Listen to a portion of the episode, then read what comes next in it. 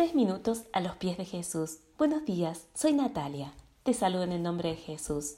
En esta última reflexión de agosto quería que meditemos en el último, pero a la vez principal eslabón de nuestra reflexión original.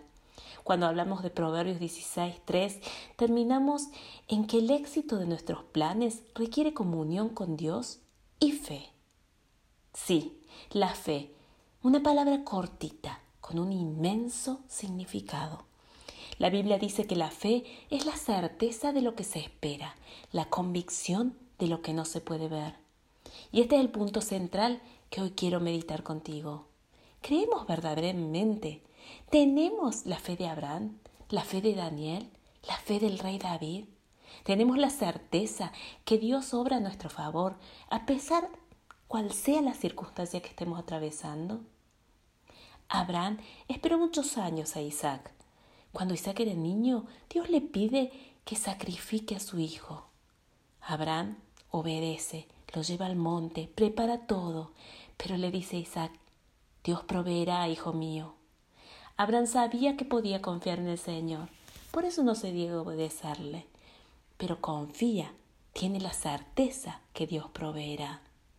Daniel, Daniel no teme, y a pesar de que una orden dada por el rey, que nadie puede pedir el favor de un dios o persona que no fuera el rey, si no sería arrojado a los leones. También no le importa, él sigue orando a Dios, pidiendo su ayuda y su favor.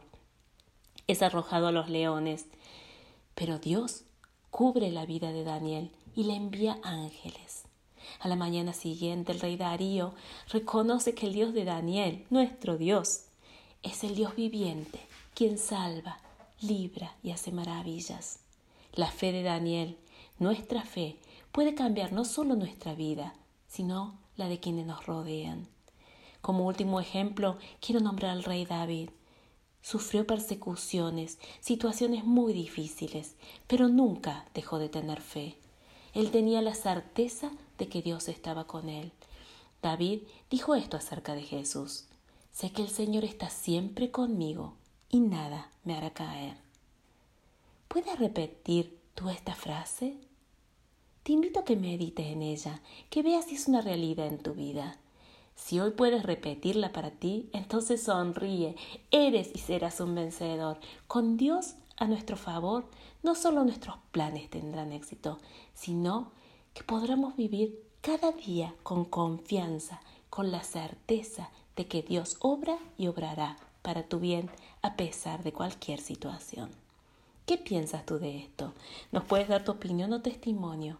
Nos encuentras en iglesialatina.com. Te deseo un día muy bendecido.